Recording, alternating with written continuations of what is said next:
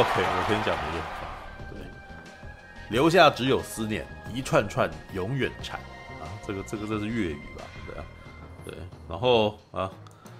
梅艳芳经典歌曲《似水流年》的歌词，刻画了我们对梅艳芳的想念。二零零三年，梅艳芳离开了我们，一代巨星陨落，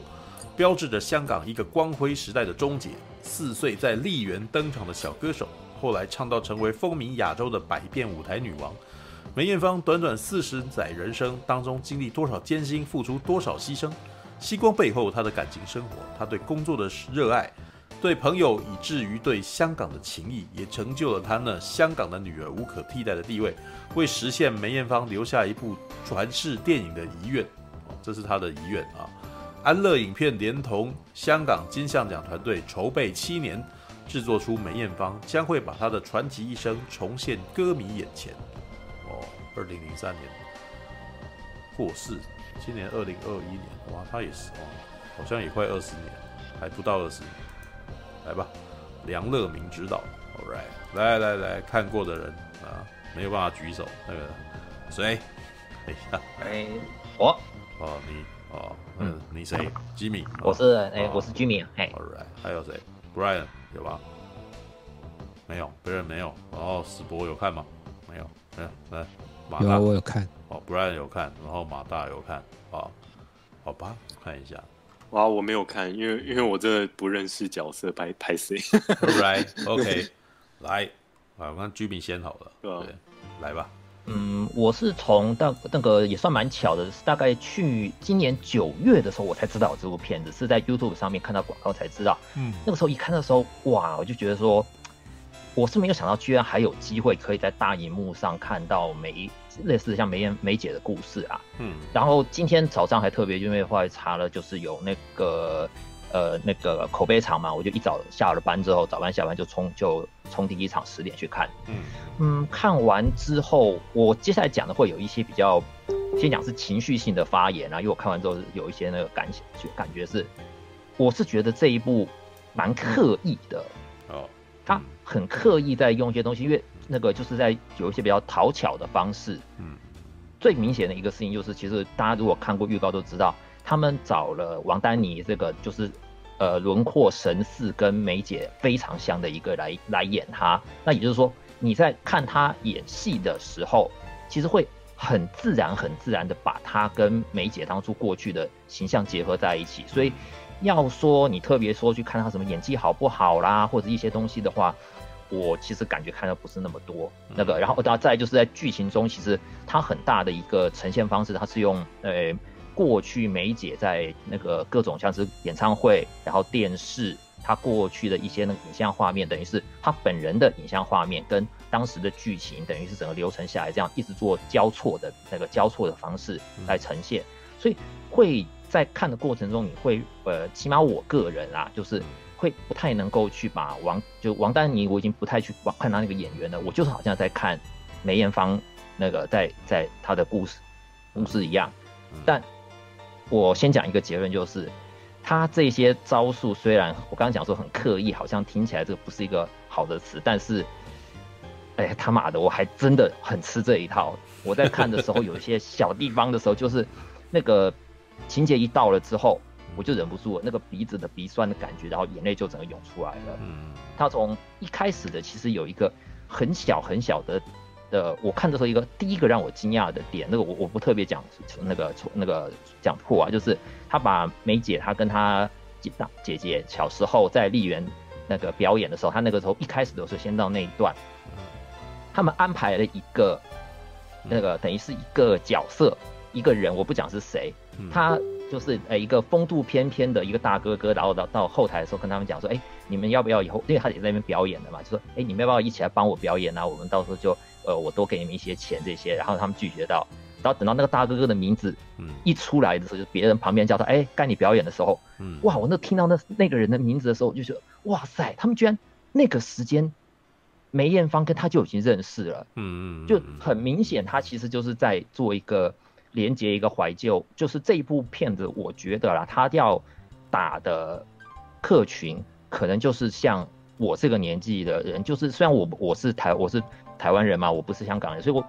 我在我想同一个年纪的香港人，可能那个看着的话感触会更深。嗯，那再来我讲说另外一些很刻意的地方，就是是我自己今天看完回来以后查了一些资料，因为有些小地方我我就我会觉得很怀疑，为什么他要用这种方式？像那个那位人那一位。大哥哥他在台上表演的时候，他是表演一首日本歌。嗯，我不知道初大你们有没有注意到一首日本歌，就是一个很轻快的日本歌。他那首就是他是板井久的那个扬手扬手向扬手向前走。嗯，那个这首歌寿寿喜烧嘛？哎、欸，对对对，寿喜烧。他 他当初叫寿喜烧的时候，是因为他到他在国外发行的时候，因为。那那个美国人就是说不知道这是什么东西嘛，然后就是那个什么，哎、欸，他正好那个发行商他到日本的时候，他吃过寿喜烧，他就把这个东西挂成名字。其他的真的歌名应该是我查应该应该是那个应该是呃，哎、欸，五 A 五 A O 米呃五 A O 米达阿鲁 K 多，应该是这样的。嘿，那我甚至觉得他刻意选这首歌的原因，是因为如果我后面去查了坂井久的事情，我才知道说他在。故坂井九这个这位歌星，他也是英年早逝的。他四十多岁就已经，他这首歌很好听，但是他是一个四十多岁就已经因为空难离世的演的表演者。那跟整部戏有很多很有一些小一些地方都已经连接，因为我们毕竟知道梅梅姐是四十多岁也就也就离开了嘛。那等于是里面包含还有他在呈现另外还有一个人的时候，我在讲那个。剧情它是一整个，就是从梅姐她小时候，然后到后面被那个李小田，我看到李小田那个时间时候，我也吓一跳，因为这个就我在后面再讲一个东西，我会为什么我为什么注意到李小田那个那个胖子，就戴眼镜的胖子在发掘他们的时候，然后参加歌唱比赛，这样一路走下来，嗯，因为李小田的我会特别注意的是，他一个一个很小的地方是那个在这整部戏里面。预告可能大家有看到，就是他有那个胭脂扣的那个那个桥段。嗯，因为我个人啊，胭脂扣是一部我很个对我个人我很喜欢很喜欢的一部电影。他在他在整个这部梅艳芳的电影里面，它是一个很小的部分，他就只有演到说哦梅艳哦这个还要再提一下，就是他还有那个我这边可能有点混乱了，就那个他的整个流程的时候，在那个胭脂扣的事情之前，他演了倒是那个。梅姐开始跟那位日本的他，我这边他也用他不用本名，他那个我记得没错的话，他里面那个角色叫做后藤细辉，但其实查过梅姐人生平的人都知道，那个人就是就他其实讲的就是近藤真彦那个渣男，那个那个国际大渣男，哎，对。那个，因为后细辉这个字好，正好就是跟那个他跟梅姐最联系最深最深那首最最深的那首曲子，也就是片尾的《夕阳之歌》。夕阳之歌，对，就是《夕阳之歌》。我觉得他可以刻意取细辉，应该就是要做那个连接。他是等于是跟后藤细辉分手了以后，然后心情有些低落嘛，然后结果去那个，结果后来在参演的时候，他那个就是等于是，诶、欸，胭脂扣的导演那个关锦鹏找上他，然后他想演，他推荐了他的好朋友。就是哦，就是张国荣。嗯，这哦这边还要提那个当张国荣，我虽然讲，我觉得那个刘呃刘俊谦他就是那个演员，他长得不像哥哥，但在看到他跟那个就是王丹妮，我还可能讲就王丹妮，我用演员来讲，王丹妮跟刘俊呃刘俊谦两个人躺在床上的那一瞬间，其实我已经看我在我的心中在那个时候我已经不去分他是他们是梅艳芳。张国荣，或者是十二少跟如花了，就是在我的看的时候，他已经把他们全部的都缠在一起。尤其是最后他那个一小小一点，只有因为整部讲胭脂扣的只有两个地方，两个几个很短的画面是在躺在床上，他们是还没上戏，然后聊天。结果那个张国荣就跟说，就跟梅艳芳说：“哎、欸，你是不是刻意跟导演叫加我的戏？”然后梅艳芳就说：“你要是自己不努力，我也帮不了你啊。”你就可以感觉到，这就是他们两个人那种。像家人一样的连接，然后再来的后一场戏是他演，他就只有演到说，在剧呃胭脂扣的剧中是那个当初如花那个到了十二少的家，然后结果那个被等于是有一点落落寞的离开，又没有被接受嘛。然后那个拉黄包车离开的时候，那个一转头的时候，然后上面的本来是张国荣，然后又但是又变成了那个后藤细辉。那个时候我就感觉到，就是因为我如果看过《胭脂扣》的故事就，就就知道说，在《胭脂扣》里面，这个这是一段悲恋的结果嘛，就像就好像是带到了那个当初梅艳芳跟跟那个近藤真彦的感情的那一段，所以那个时候看到那个时候，我是整个忍不住就开始开始狂流眼泪了。嗯嗯。那在后面剧情一路走走走走到这样是没那个到，我也是觉得有很刻意那一段，就是他的当一路看他在那个就是卡那个卡拉 OK 卡拉 OK 事件，然后。我一其实我开始查，我没有特别去查演员啊，所以我知道杨那杨佑宁有演，可是我没有想到他演的是那个是演林呃林呃应该是林国呃林国斌嘛，就是梅姐的那个对林国斌。我原本以为梁佑宁演的是金城真彦，因为那个脸型比较宽比较像啊，那个时候那个还后面看了才说哦，原来他演的是林国斌。那那段感情也是看了让人觉得很无奈，对那个因为。当年的那个事情的时候，虽然我们不是，我是后面才知道，就查了之后，哦，原来梅姐当初有一段时间没有没有在影视界，是因为在发生了卡拉 OK 的那个掌握世界嘛，整个是，然后他们躲到躲到国外去。嗯、那他的剧情流程走的时候，其实我是觉得有点刻意的塑造，好像说，哎，就是在那个事件以后，梅姐找找重新找到自己想做什么。嗯、那可是那个也将，就是就跟自己的。好像就等于就牺牲掉了感情那一段，嗯，那跟等于是分手，回到回到了之后，回到香港，那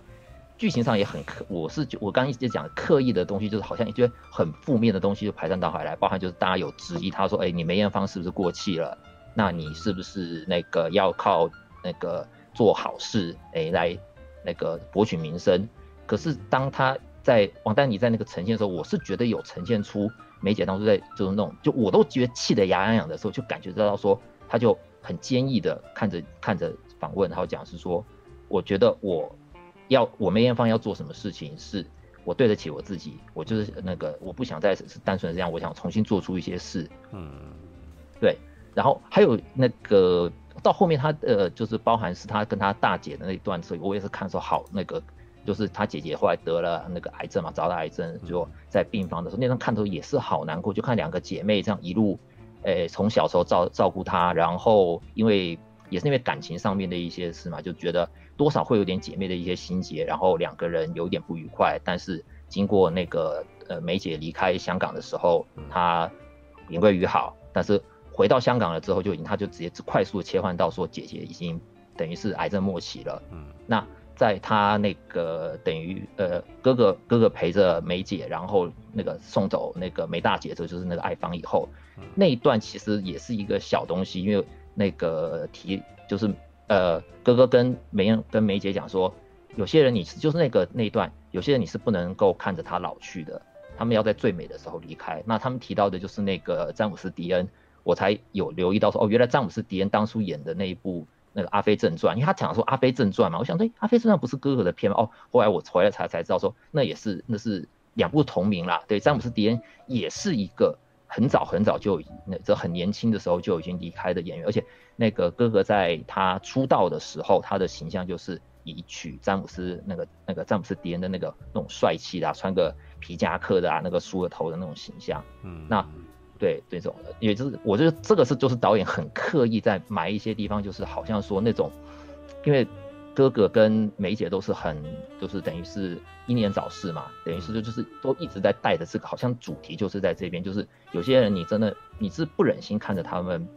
那个英雄白头美人美美人迟暮的，是不能是没蛮没有办法的。那后面一路整得走到那个演唱会，然后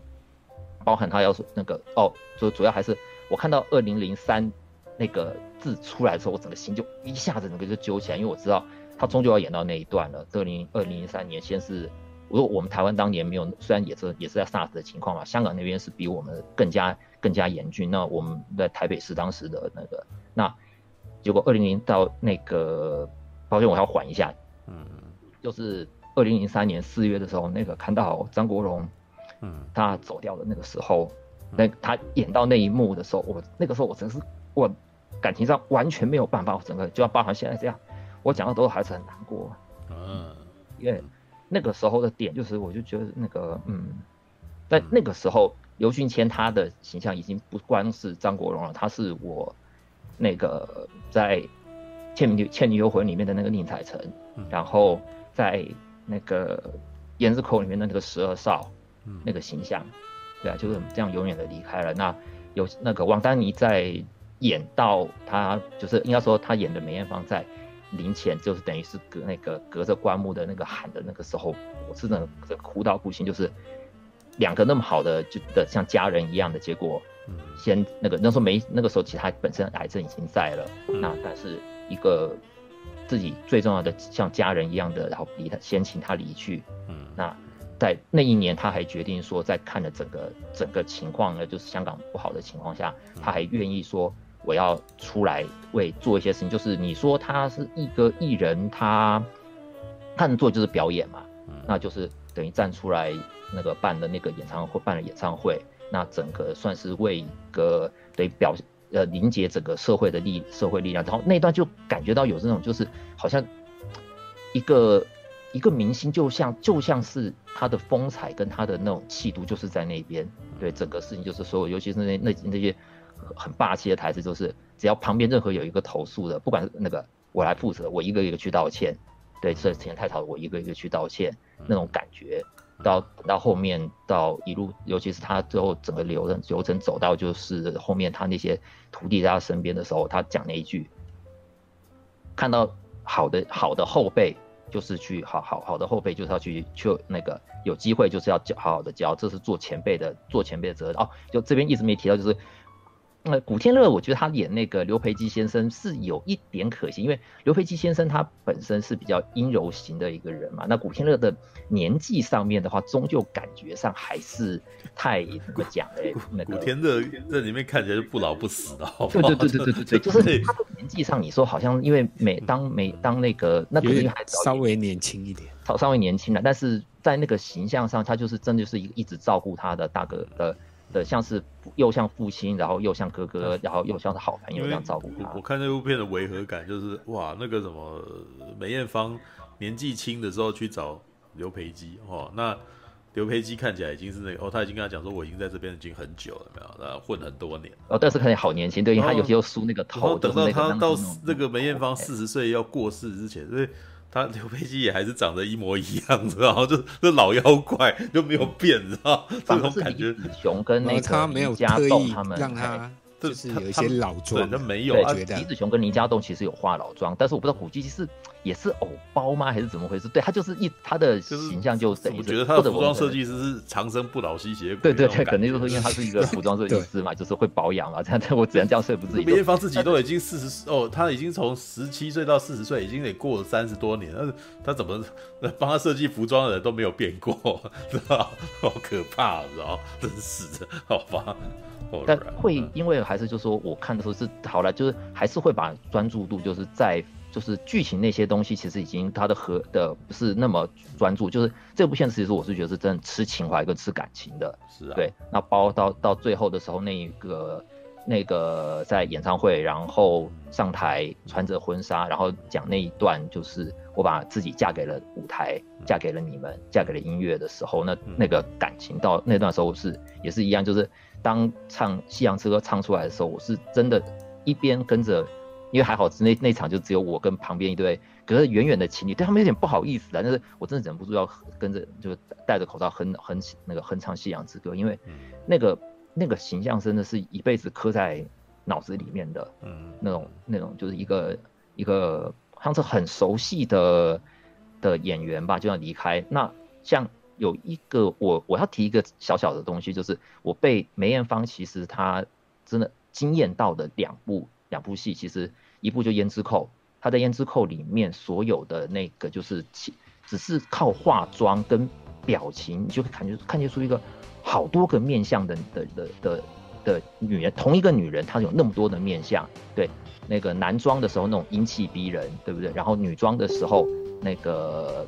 英好就是。代表那种贵气，然后一口把酒干掉的时候，那种好那种就是镇压全场的气势。然后，但是在面对爱情的时候，他又是那面对爱情的时候那种淡淡的忧伤。那突然在的死掉之后，等于是死掉之后化成化成鬼魂了以后，回到人间的时候，他的妆永远是没有他的素颜的时候，但是你就可以看到那种淡淡的忧伤。然后他叙述那个他跟石少的感情的时候，那种那种很细的那种微表，那种就像个小女人一样的表情，我觉得那可能多少都是。如果真的照这样剧情，就是梅姐当那个她把她自己想要的对感情的投射那些都留在这个上面。那还有一部是那个有一部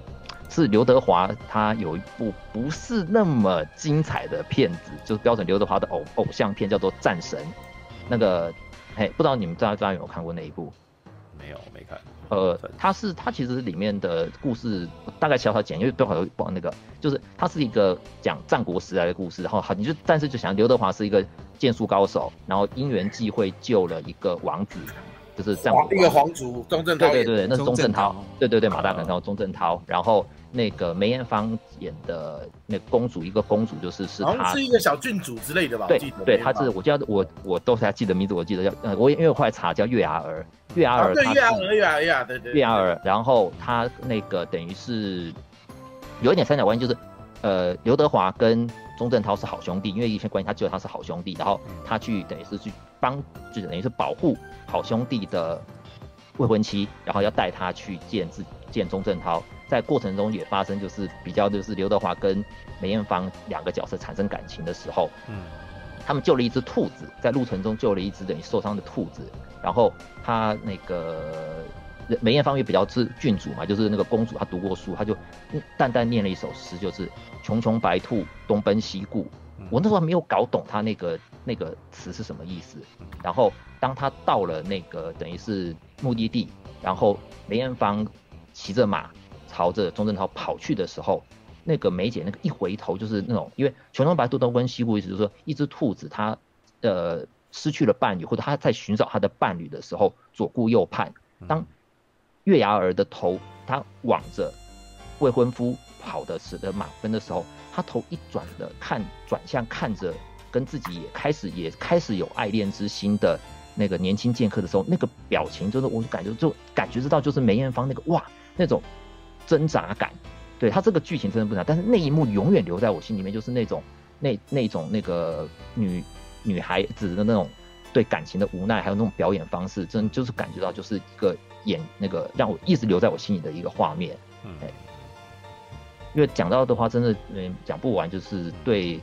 因为一个我我必须讲是说我不是一个。标准的梅艳芳迷，但是他的戏就是是毕竟是我人生中的一个一个很大的部分，尤其是我那个他离去的那个时候，其实是蛮有感伤，尤其像《夕阳之歌》啦，他的胭脂还有胭脂扣都那个都是我蛮喜欢的，跟女人花，也是也还有哦对，然后这部片还有一个我觉得也是这边讲就很贱的东西，就是他每次在一些重大的时候，他就开始放梅姐当初的歌，代表他的那首歌，对。对，就是把情节跟他当时的就是年代跟情境跟那首他的歌就连接在一起，他就是用这种方式，就是就是吊你的情怀，对不对？我就是用这种最粗暴的方式，但我就很迟啊，因为整部这样就是哭的，哭的稀里哗啦的，然后出来这样子。嗯嗯 OK OK，虽然粗暴，但是有效。对，所以他对对对，简单超粗暴就是有效。对对，All right，OK，来那个是吧？Brian 呢？？Brian，，好，我稍微简单一下一下，我看的感觉也跟他讲的很有点像，嗯、就是说他用比较取巧的方式嘛，嗯、因为其实王丹妮她如果本人的话，其实跟梅艳芳没有到那么完全相像，嗯、可是他借用一些妆法技巧，然后剪接技巧，只是他里面不是会。在一些重要画面的话，它会转到就是真正梅艳芳的那个画面，然后再配合他一些催很催泪的那些歌曲嘛，嗯，就是像你讲的，很直接，但是很有效，嗯，啊，而且因为梅姐的装扮太多，她真的百变梅艳芳，你看她每一个造型都那么的有特色，对不对？对对对，一换之后你马上就是就是会把他们连接起来，连接在一起啊，对，就会连接在一起，对对对。然后我觉得他导演他一开始。的那个讲的方式，就是他有用一些小故事，就是一开始他小时候不是还要帮一个小孩子捡那个气气球嘛？气球，对，就是他很有意思，对对，那个我们一直以为他是自己的气球，就不是，哎，他就那个就是帮别人，对，是帮别人。他用，因为这个故事，我姐姐又说真的还是假的，但是我觉得，嗯，就是导演用这种手法，就表现出，哎。梅艳芳其实小时候就是有那种侠女个性嘛，嗯，然后就会呼应到她后面，就是古跟张国荣在一起的时候，张国荣被人家嘘，他也是鼓励他嘛。然后他们不是相约说，哎，如果有一天互相当嘉宾，对对，就是如果有人成名之后，有机会去那个红磡开演唱会表演的时候，就要互相当彼此嘉宾，对啊。对，然后我看到那段，我就觉得对啊，那个弄没有那个俏皮感在那里面，对，然后。讲到就是他跟张国荣那部分，我觉得是应该是这部电影做的最成功也最精彩的那个部分。虽然我觉得刘俊谦也不长得像张国荣，可是因为这部片到那个后面，他的气氛氛围，尤其是胭脂扣那部分，嗯，因为他那个情怀跟他那个就是。氛围有做到，尤其他们两个人躺在那边，在那边讲话的时候，哎、欸，你会觉得，哎、欸，对他们就感觉就是当时那个胭脂扣十二少跟如花的那种感觉，已经完全融合在一起。呃，哦，对，我这边再补充一个，就是胭脂扣其实原本他们的那个主角并不是找张国荣，这那个剧呃电影里面是演示说，呃。问了梅艳芳说：“欸、你不知道那个你觉得要找谁？他推荐。其实原本他们已经主意另外一个人了，然后但是后面我还有他们后面是梅艳芳独排众议去找了，就说希望找张国荣。而且因为当时张国荣的电影公司好像他们是两家不同的公司，所以还变成梅艳芳答应说：哦，你如果请能够让张国荣来演这部戏的话，我去帮你们那个公司再拍另外一部片子，等于做一个。因为而且因为我记得《胭脂扣》是。”好像是嘉禾，然后那时候张国荣主要是帮新艺城拍片。哦，对对对对对对啊，应该是，所以两家刚好是打对台。嗯，对，所以会有这种问题啊。可是他就是用尽自己的方法，想要就是帮助张国荣在他的戏里面嘎一个也算主角了。对，而且人生这之前讲人生没如果啦，但我是真的觉得不是哥哥的话，没有人能够演得出十二少那种，就是又。又有感情，可是他又怯懦，那种就是那种带点那种阴柔的感情。对，他就是有那种公子哥的气，就是那种公子，对对对，就是那种公子哥。他原本找的人是很少人有他这样张国荣这种既有忧郁，然后也有贵气的气质。对对对，原本找的人其实就是那个不然你知道原本要找谁吗？那个，诶，我有点忘记。对，其实就是我讲的那位最早一开始一开始要要的那个客串演员。对，那客串演员是他，但他的形象就是也是贵气，但是他就没有，我是觉得他就没有那种，如果找他的话就没有那种。那种对那种阴柔感跟那种忧郁感觉，对，就是。诶，你讲的那位，他都是演大侠。对对对对对对对对对，但但但是，而且要不直接把名字讲出来？为什么不讲啦？我因为直接讲名字，一开始就已经出来了，这也不算暴雷啊。对啊，郑少秋没什么的好不好？我是觉得，因为那个很惊讶，我当时看到的时候，嚯啊！不过也是这边其他可能。我觉得你把这个当做雷，我也是蛮惊讶的。这好的，在前面就已经是个人监督啊。我个人，尤其是后面看到那个哦，他们真的还有照片，大家有注意到吗？在片尾的时候。有啊有有啊，他们那个。拍照哇，那时候就哇，看到的时候就好开心。他本来就比梅艳芳出道早很久。对对对对对，因为毕竟他是大大大。哎，我就要补充一下，嗯，像你，他里面不是也有讲关锦鸿找梅艳芳拍戏吗？嗯嗯嗯。但是，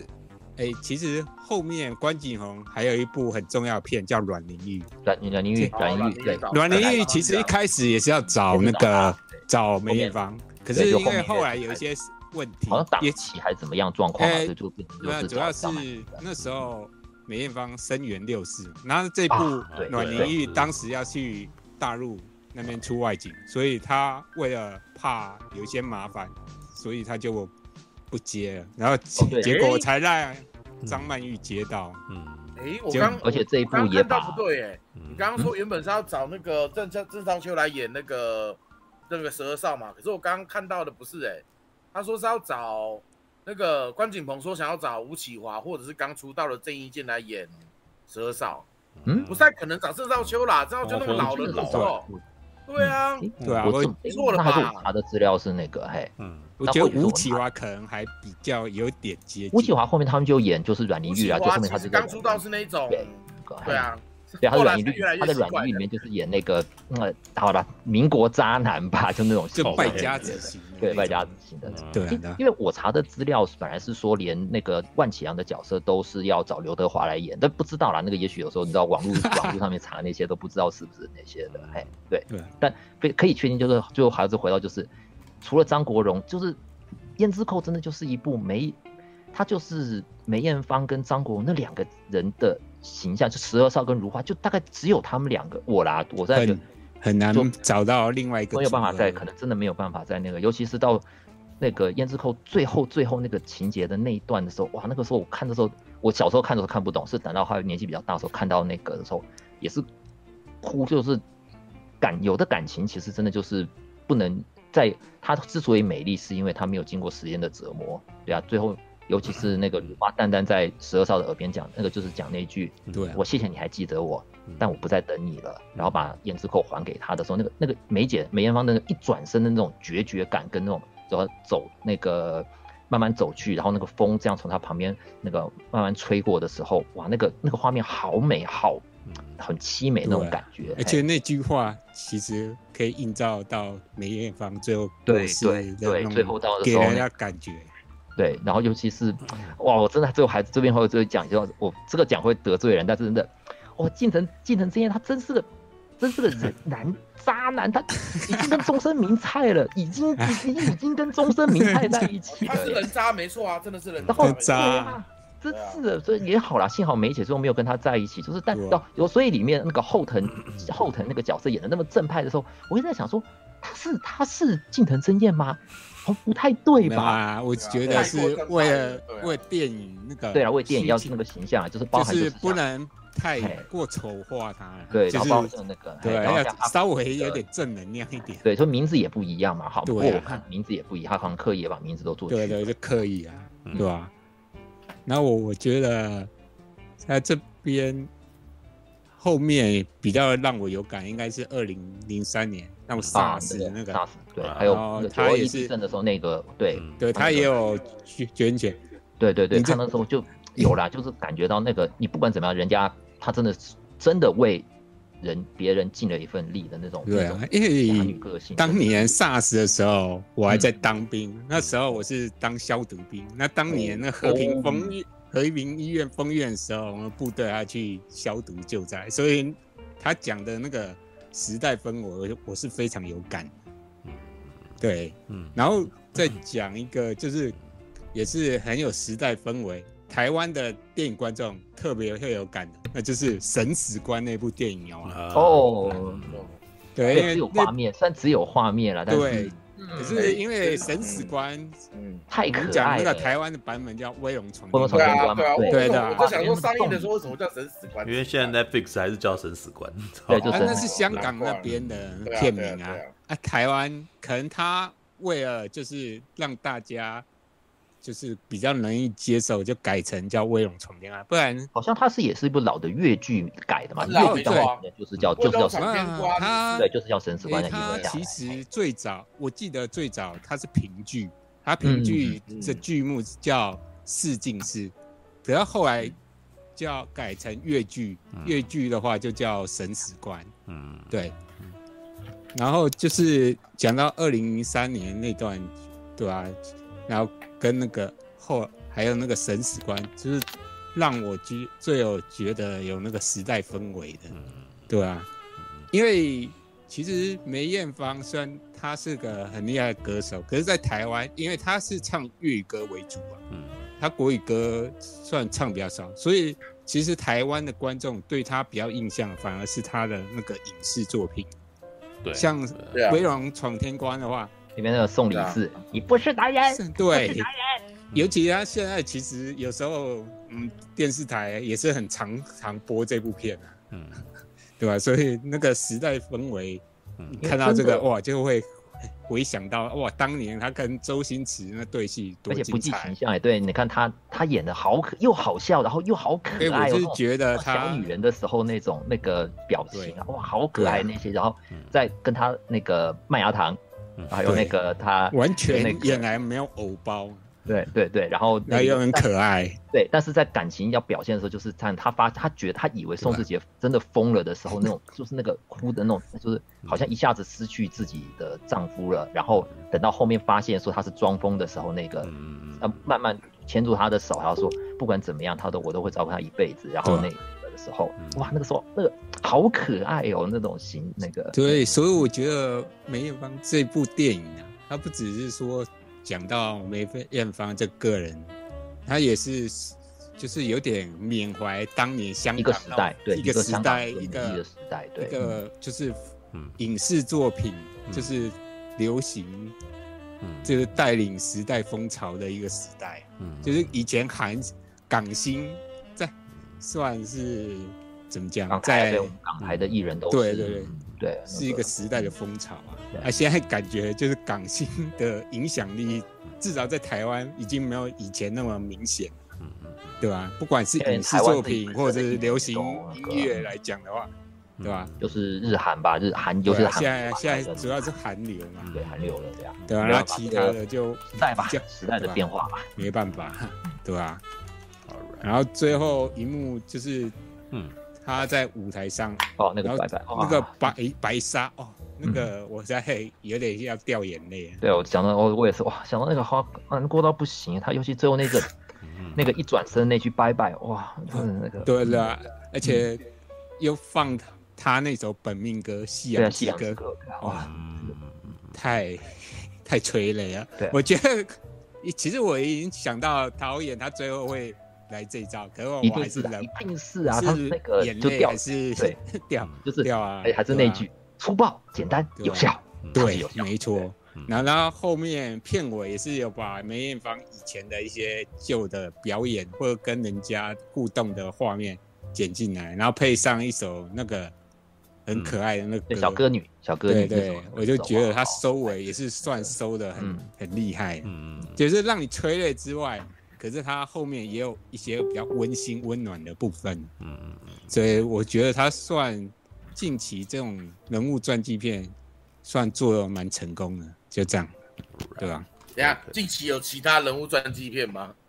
哎，他就是今同一天不就有死兵赛？哦，对啊，对不起，我讲错了，我我我我想讲说，如果史兵赛完，我想讲说华人啊，华人，华人断了，可是梅艳芳算做的成功了，啊，对吧？近期好了，如果你讲华人是比较少了，是没有，对啊，对啊，没有吧？很少啊，对，没有，那应该没有，目前还没有人想要拍张国荣嘛，对不对？嗯，对。OK，而且哥哥的哥哥的，毕竟他的性向的东西，我是觉得大部分还是对啦，还要给还还要再给这个社会一点。阮玲玉啊，阮玲玉也算是古装片啊。你看，想想永恒族。还没有上映就被他刷到一星了没有？没有，他真的是因为这个原因去刷的吗？就是有点不可思议。哎，还蛮多的哦，好像美国那边还不少。阿拉伯公国不能上啊，然后说什么新加坡那边限制级啊这些的。嗯，那是因为我们台湾太自由，很多地方对同性恋还是有一定。好吧，我我是啊，我真的觉得我可能看习惯了，所以我哦，就是看到他们接吻的时候，我都没有料到，没有意识到哦，这件事情很。很很不得了，是什么？因为我们真的习惯了，没错。就是，可是你们看同志片，或者是他们常常亲你，他们常常自然而然的出现这种东西，到最后其实你也觉得蛮自然的嘛。就是所以就所以，像那个时候马大说那个永恒族里面有几乎要漏掉，我说啊，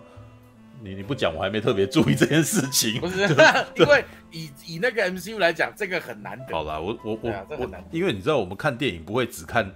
只看漫威电影嘛。所以你看到它里面出现这个，那有什么了不起？可是如果你真的从只看漫威电影的话，你才会哦，它这边竟然这样子。对，它真的有哎、欸。可是我真的没什么感觉，你知道，因为可能平常太太容易看到漏点的东西，所以没有感觉。对，好吧。哎，那个什么，真的轮到马大了。马大有没有讲那个？轮到我了吗？没有，因为我现在正在抹奶。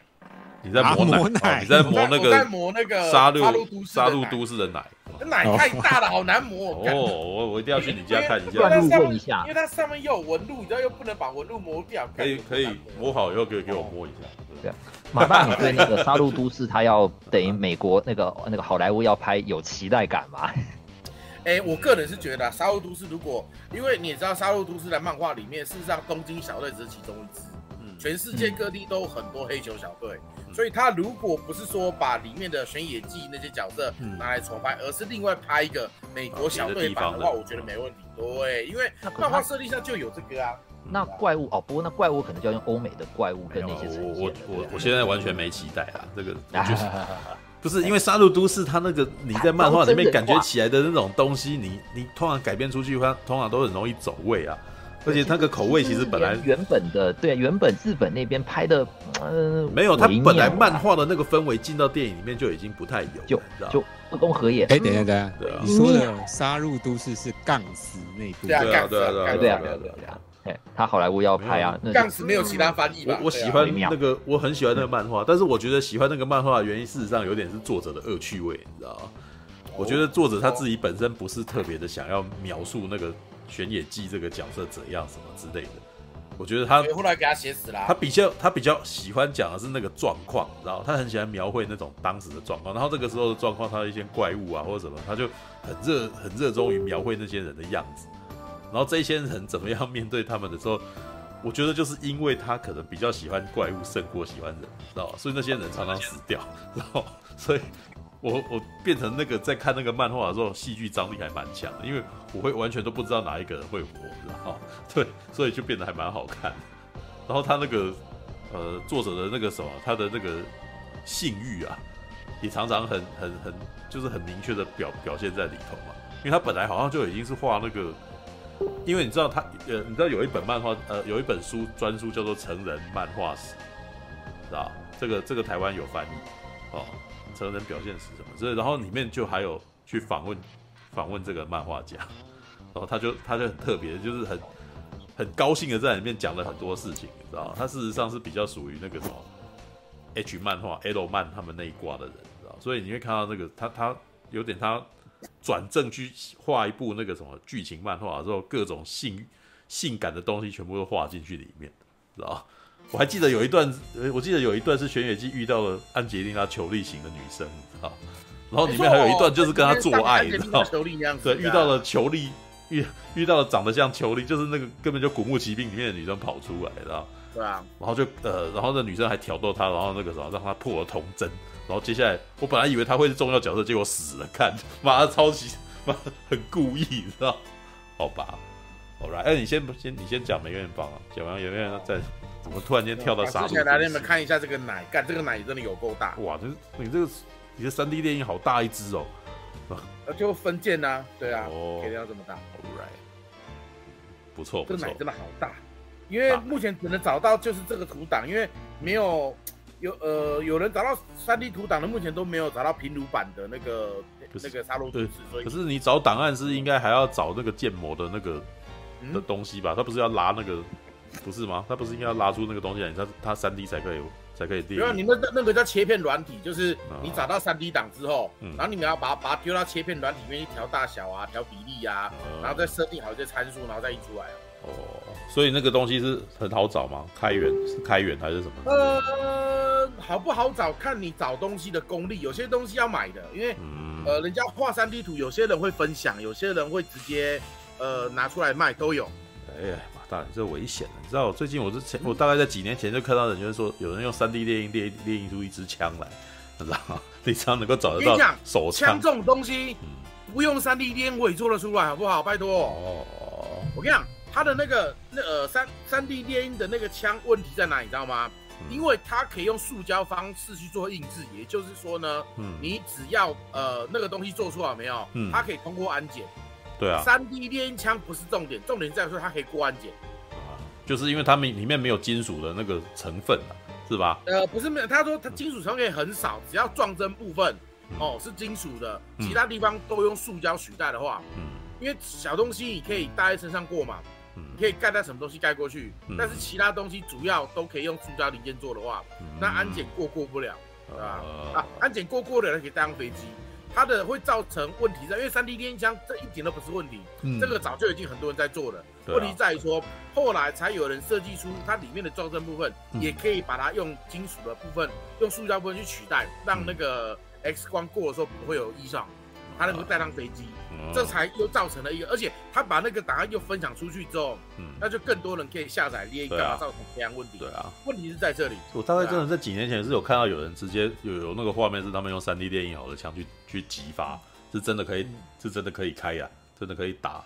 只是只是强度比较，只是强度比较弱了，他可能开几枪就坏掉了，这样。呃，对，因为呃，事实上，呃，如果我在玩枪，我知道枪里面的膛线是重点，嗯，膛线是呃膛在枪管里面的一种螺旋线，嗯，那个螺旋线呢，它的那个里面的口径会比子弹略小一点点，嗯，也就是子弹的外壳是黄铜嘛，对不对？它会，子弹喷出去的时候，黄铜会跟膛线摩擦，摩擦是会让子弹旋转，嗯。但旋转它会让你的子弹的那个准确率会高很多，就是旋转飞出去啊。对对对对，对，所以事实上枪管你打久了会热嘛。如果你们在玩，你们看过一些开真枪的游戏，你就发现在，在呃在一直不停的开枪的时候，枪管过热，发红发热，有没有？嗯，对对对，就是这样来的。哦，OK，哦好好，先先先讲。好了，梅艳芳，梅艳芳哦。其实嗯，我跟我跟刚刚那个 James 跟 Brian 呃两个不太一样，是说，嗯，我其实梅艳芳的歌我听的很少，嗯。因为我毕竟我没有到那么老，所以我看到梅艳芳的作品都是以港剧为主，港港片为主。我说过嘛，我是一个老港片迷嘛，对不对？所以理论上我应该呃，梅艳芳红跟还没红之前的很多电影，我几乎应该都看过了。所以我在想说，我去看梅艳芳的时候，我可能会很有感觉。结果在电影呃这一部梅艳芳传记片里面的电影，跟提到很少很少很少，大多数就是从她呃刚开始的出生。然后到那个呃开始怎么样子进入呃演艺圈，然后怎样子开始开演唱会，然后开始把情史啊一些比较重要的人生的东西讲出来，电的部分只占一点点，所以理论上其实我的共鸣度不大，我的共鸣度其实不大，因为我主要是在电影那一块，哦，但是呢，因为它里面其实那边所经历过的历史，呃，当时啊，因为网络不像现在这么发达，你那些呃港星的那些。八卦，我们那个时候是不太容易接触到的，不像现在说有网络，我没有很好接触到。现那个时候是没办法的，因为毕竟那时候我才十，呃十十岁、十五岁的期间，那个时候网络是几乎是不通的嘛。我们要看什么杂志，我们要看什么呃港星的八卦，只能看电影新闻或者是娱乐新闻，或者是呃偶尔跟同学借来的杂志才有可能看得到。所以在台湾，呃，除非说你年纪要稍微够大一点的人，就是或者是真的你。接触了港星的东西很早，不然的话，其实以前那些历史是不知道的。我是后来呃比较老了之后，就开始了在在重看一些老港星的东西，然后才发现哦，原来这些港星的历史干嘛干嘛之类的，才跟我小时候看电影的时候的那些东西结合起来。所以如果是讲梅艳芳的每一部电影，我应该几乎都看过，对吧？但是跟他的传记所，所以讲白一点，我看梅艳芳也等于让我更了。才我才刚刚的真正的认识到梅艳芳这个人，因为我们那时候看的时候啊，他就已经几乎都在剧里面演大姐了，或者是演那种，就他演的假药其实很多。我说实在话，他一个人说要能够代表整个香港演艺圈的黄金年代，其实完全是没完全是没问题的。嗯，然后他从年轻的时候到离开的时候，他几乎占据了这段时间是呃香港演艺圈最最最最精华的整个时代。嗯。所以，呃，他后来被呃誉为香港的女儿嘛，其实这样也很对，你知道吗？嗯、而且我们刚前面有人讲说，在他最美的时候走掉，这一点其实也是真的。就讲白一点啦，呃，这个造造成了说他在我们形象永远都是那个样子。嗯，现在很多港星，你看，那是岁月是不饶人的，你知道吗？嗯，任何的东西在岁月的摧残之下都会变得 OK 哈，都会变得。呃，不忍触睹，好啊。岁月是把杀猪刀啊，就是胭脂扣，胭脂扣的剧情嘛。对，自然老化也是一个很棒的事情的，但是不是很多人跟我接受，你知道吗？因为尤其是现在呃化妆啊，呃 A P 也美颜啊，滤镜有的没，把一些呃一些香港的我们以前很喜欢的女艺人，她们就是再重新出来的时候，你都要化那个妆，开那个美颜，把自己弄得跟。你已经五十几岁的一个女人，你不要想办法去跟十几岁的小女孩比美颜，你知道吗？这样我反而看了我蛮不忍的，你知道吗？我看了真的蛮不忍的。就是例如说好了，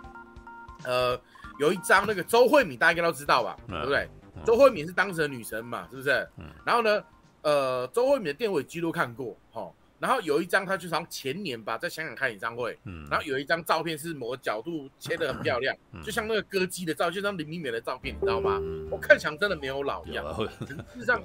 但是那个很明显是修过的，你知道吗？对吧？我个人是觉得说有点，就是现在很多新闻都会，我之前有讲过，就是都会把那些呃年纪有年纪的女艺人，然后都讲说，哇，那个谁谁谁。宛如宛如刚出道的时候，宛如少女的肌肤，什么什么之类的，你近看根本就是，阿姨不要这样好不好？那种感觉你知道吗？我觉得觉得，我看到这样子，其实我真的觉得对，这是演就是那种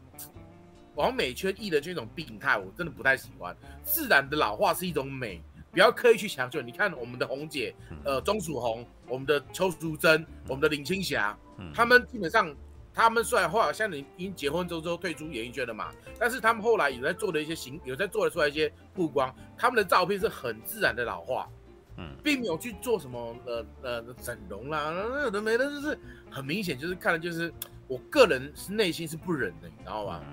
对吧？所以梅艳芳在这个时候离开，反而就变成了说，搞不好这样才造就了我们心中的梅艳芳。因为你想，梅姐她是一个很很前卫的女生，在那个时代，还有她的个性。如果她其实那时候都没有离开的话，可是以她的个性，你知道，嗯，毕竟你知道，香港现在九七回归之后是每状况是每况愈下。当然，一开始一开始的前十年，香港经济是被拉起来的，因为开通了嘛，对不对？但是因为久而久之的状况，香港的状况会变得越来越，我就不想再讲这些东西了。然后，如果以梅艳芳的个性的话，一定会有另外一番风波出现，而且梅艳芳搞不好到后面就可能也没办法待在香港。如果以我们对梅艳芳理解的话，很有可能会变得这样子，这点会变得更可惜了，你知道吗？所以某个角度来讲啦，呃，就我们就用一句比较安慰人的话，就是呃，他是上天派下来拯救我们的，现在他回去了，这种感觉，对吧？所以。我说实在话，我也是到这一部电影之后，我才真正的了解梅艳芳她是怎么来的，然后干嘛干嘛之类的，然后呃，才理解说原来应该这样。你如果有在看他电影的话，你就知道他基本上在电影里面就是演一个会照顾人的大姐，嗯，有没有？虽然有时候可能大拉拉，但是事实上他人都是好的那种状态，嗯，那我就跟他处理的形象其实很接近，嗯，所以在看这部电影的时候，我并不会有说。哦，就是很不一样，我很能够接起起来，对啊。不过有一些，有说过，我后来长大之后就开始去看一些老港星，很怀又怀旧嘛，嗯嗯嗯，去看很多老港星的东西，讲到赵文卓啊、林国斌啊，然后有的没的哦，就是会讲到以前他们的绯闻，有的没的嘛。然后就电影里面演的东西就会跟我之前看的会接起来，只是我那时候在看的时候，嗯，奇怪，他跟日本男星的恋情好像不是像电影演的这么美好，你知道吗？因为在电影里面演的时候，那个日本男星是被他们的社长胁迫说：“你怎么可以这么高调的谈恋爱？你不行。”然后男性还下跪说：“不行，我不要伤害他。”哪有哪有？哎，等一下，怎么跟我照历史完全不一样？怎么回事？哎，我我记错人了吗？我哎，名字好像也不太一样，外形好像也不太一样。历史哎，我是是我记错还是怎样？我那时候就有怀疑，你知道吗？对啊。然后再不然就是那个呃黑道大哥掌果事件。那个事件我知道是从那个向华强向太那边过去的，因为我们都知道向华强他是黑社会起家嘛，对不对？嗯、然后呃那个哎向华强的电影公司叫什么名字？向华哎那个那什么呃他们制片公司叫什么名字？向华强的制片公司，你说永盛吗？啊对永盛永盛永盛期永永盛影业的时候，啊、那个时候没有他也去客串龙呃武武侠戏里面龙武嘛，对不对？对啊。然后事实上他跟他老婆都是。一把手，你知道，就是那种在香在香港是很那个的人，对吧？而且，呃，我所知道的时候是，呃，掌果事件那个情况下，当时他们就会在抢地盘，因为你知道香港那时候是有所有人，他称为社团嘛，对不对？哪一帮跟哪一帮，其实他们对争长征社团，一有理由会把对方干掉，然后把社团把那个地盘包走嘛，对不对？每一方那个只是一个被人家拿来做一个那个什么，被人家拿来做一个理由。把事火炒起来，嗯，好不好？就像战争一样，战争其实就两国之间要争利益嘛，对不对？嗯、可是找不到好理由下手啊！啊哦啊，太好了，那那个阿嬷，那个阿嬷卖私烟被抓到了，哦，很好，来吵起来，有没有？很多东西都是现实的状况，嗯，卡在一个很尴尬的点子，一个微妙的点之后被一撮东西引燃。嗯，梅艳芳事件其实我看到的资讯是比较偏向那样子。然后那个时候就讲说，像他一个人半夜开着车跑去夜总会，然后把梅芳带走，对不对？然后我想说，里面完全没有提到向家的事情，可是也合理啊，因为向家后来努力在洗白了，所以我可能呃，按照说呃导演的想法是可能也不要让人家去想这件事情，所以那个完全带过那样子。就看这部电影的时候啦，很明显就是导演想努力的把他心目中最美好的梅芳给大家看。所以会把很多东西都过于，假如说过于美化或干嘛，其实跟他的形象也不会差太多，但是就会变成说梅艳芳太完美了，你知道吗？就有一点不太合理的完美，真的不太合理的完美。当然，这个形象跟我所知道的形象是差不多的，因为我看到都是电影里面，电影里面的形象其实是差不多的，对吧？可是后来如果你再接触更久的东西，你就更多的会发现。当时的香港的，因为香港就这么小嘛，对不对？嗯。里面的八卦新闻很喜欢炒来炒去，你知道吗？而且很多那种捏造的八卦新闻非常非常多。嗯。然后就会造成说每一方的形象，其实在那个时候也是会有一定的影响的。嗯。但是这个这个传记片几乎是不讲的。嗯。对啊。就就变成说几乎全部都只讲他的好，没有讲到他的不好的话。嗯。就讲他的不好，你就说哦，他很倔强，他很干嘛干嘛。就是这个这个不好也没有多不好，你知道吗？就太完美了，因为你用太完美的情况下，后面也是完美，这边也是完美，它没有高低起伏的话，嗯，可能说这是导演的私心啦，嗯，因为因为我们在看完的时候，的确是说，嗯，就梅芳梅芳是很棒的人。只是这种感觉好像有点哪里怪怪的，有没有？嗯、然后后来有一派纪录片就是那种所谓的造神片，所以这部是比较对对对对，你看贾伯斯传啊，什么什么传了没有？嗯、也都把它最美好的地方写出来，然后不美好的地方都带过去，你知道吗？嗯，啊，这部片也有这样子的问题哦。然后我就觉得这样比较可惜。然后后来在跑完字幕之后，因为它的的片尾片段嘛，对不对？有放梅艳芳跟大家的大合照啊，干嘛干嘛干嘛之类的。当然。有些东西他不放，因为有些状况，因为我们其实，在群主就有聊到嘛，就是香港目前的状况会有一点点，嗯，呃，在这一种情势之下，还想要表达出一些自己声音，嗯，有没有？就如果哎、欸，呃，你们如果常在看大陆的新闻的话，你就知道大陆那边他的那个呃所谓的微博啦，什么东西有没有？他们发的文都是会受管制的，什么呢？如果今天有国家的官员了没有？有什么丑闻有的没的有没有？国家的那个就是他那些关键字会立刻被隐藏起来，也就是你搜寻不到的，有没有？然后就导致说，香港人在做这种东西的时候会变得很绑手绑脚。嗯以前的香港电影就是在情理之内尽显癫狂。嗯以前的港片都是这样子嘛，所以话题啦、作风啦、内容都异常的辛辣，异常的有趣。导致我们现代的人再去看二三十年前的港片，还是觉得好屌，有没有？那个时代什么话都敢讲，什么话都敢做。嗯。但是现在什么东西不都不行的情况下，就会变得很痛苦，你知道吗？那就变成说，现在的香港导演能只能在目前的情况下做他能够做的事情，想办法尽可能的隐藏资讯，让那些呃人审查机构不会被发现。其实都有，我觉得都有这个问题啦。说实在的。对吧？所以就我们其实，在群就有聊嘛，就聊说谁谁谁其实为什么那个时候都有合作啊，但是为什么纪录片面完全没有看到他的影子？嗯，这些也是有原因在的，嗯，对吧？好啦，这个就是比较可惜的地方啦，就是真的把梅艳芳拍的太完美，不是不好，但是我真的觉得有点可惜，因为如果他可以把梅艳芳比较大家，因为我们都知道他的好，可是大多数的人不知道他哪里不好，你知道吗？嗯。